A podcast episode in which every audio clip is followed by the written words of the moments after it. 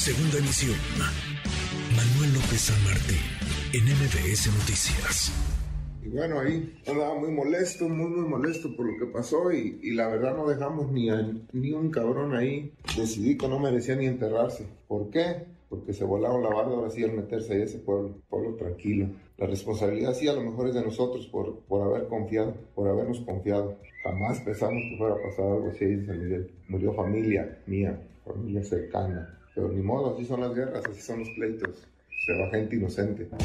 No se escucha todos los días esto, palabras como estas, las de un presunto, no sé si es un líder criminal o es un criminal a secas o es un sicario únicamente, una persona dedicada a la violencia, a cometer ilícitos, a cometer delitos, a vivir al margen de la ley. Le dicen la fresa y sería uno de los personajes a través de los que podemos comprender o tratar de entender qué fue lo que pasó el pasado miércoles en el poblado de San Miguel Totolapan Guerrero. Ese día se registró una masacre, una masacre que hasta el momento ha dejado como saldo 20 personas fallecidas, entre ellos el alcalde, su padre, uno de sus hijos, el ataque que fue adjudicado al grupo criminal conocido como los tequileros. Dice este hombre, dice la fresa, que iban por él, que se llevaron a algunos de sus hombres cercanos, algunos de sus familiares incluso. Él asegura que el ataque lo tenía él como objetivo principal. En fin, lo que hay que ver y lo que hay que entender cuando no llegan las respuestas de la, autoridad. Muchas preguntas en el aire. ¿Por qué un hombre, por qué un criminal decide aparecer ante una cámara y dar su testimonio? ¿Por qué decide, déjenme plantearlo así, explicar qué fue lo que ocurrió? Por qué estos hechos trágicos, violentos en San Miguel Totolapan. Guerrero, le agradezco estos minutos al periodista eh, Ricardo Ravelo, experto en estos temas, temas de seguridad y narcotráfico. Gracias, Ricardo. Buenas tardes, ¿cómo estás?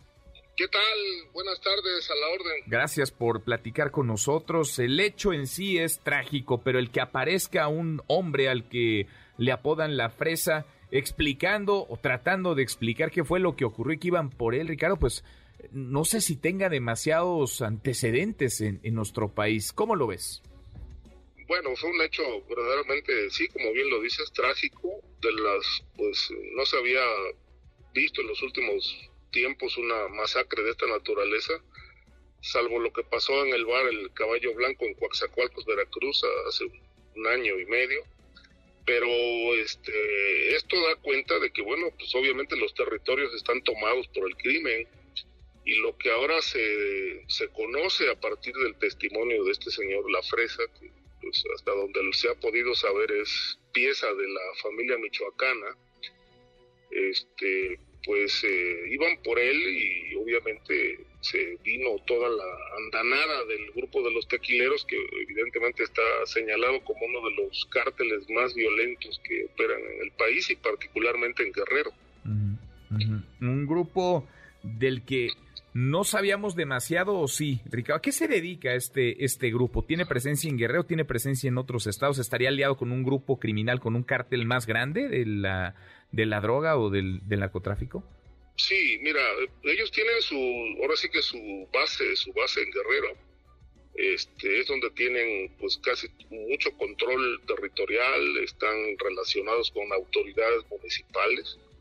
Este, y eh, lo que se conoce del último sobre este grupo es que tienen una alianza con el cártel de Jalisco Nueva Generación y obviamente tienen también una disputa eh, bastante digamos añeja con la familia michoacana por la por el control del, del estado este que fue con el que se confrontaron en esta ocasión que ocurrieron, que ocurrió la masacre de estas 20 personas, entre ellos el alcalde de San Miguel Totolapa. Y, están dedicados, bueno, el nombre de los tequileros eh, proviene de, pues, la, el, gusto por el tequila este, de sus miembros. Aproximadamente es un cártel conformado por unos 150 elementos, pero que se dedican a la extorsión, al secuestro, al tráfico de amapola este y obviamente también eh, el cobro de piso que esto pues ha extendido a lo largo y ancho del país pero ahí en Guerrero este, la zona donde ellos operan pues tienen a toda la gente, a los comerciantes, este, grandes y pequeños, incluso a gente particular, bajo cuota mensual para no ser afectados por ellos. Es decir, no ser asesinados, no ser este, privados de la vida, de la libertad, etcétera. Entonces, este, este es el, poder de este grupo, eh, ahí conocido como los tequileros, que ya tiene pues, más o menos unos ocho años operando en esa zona.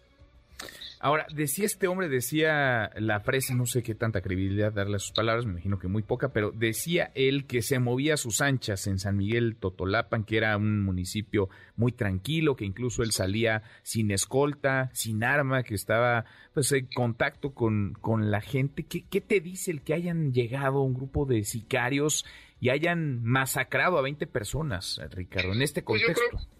Sí, yo creo que esto fue parte de una confrontación con el cártel rival, eh, un ajuste de cuentas y, obviamente pues ahí se llevaron eh, en, este, en esta masacre al alcalde ¿no? y al padre del alcalde. Bueno. Sí, sí, sí, te estamos escuchando Ricardo. Sí, se, llevaron, se llevaron entre las patas, es decir, iban por ellos, se llevaron entre las patas un montón de, gente y la paz y la tranquilidad de un, de un municipio. Hemos platicado en otras ocasiones la, vaya, la deuda pendiente que hay con las policías civiles, con las policías municipales, con las policías estatales, que queda clarísima ahora, ¿no? Es decir, no están ni bien armadas ni capacitadas, tardaron un montón en poder entrar incluso al municipio por los bloqueos, es decir, pasaron los hechos que ocurrieron y se demoraron horas las autoridades en poder tomar, déjame plantearlo así, control del municipio.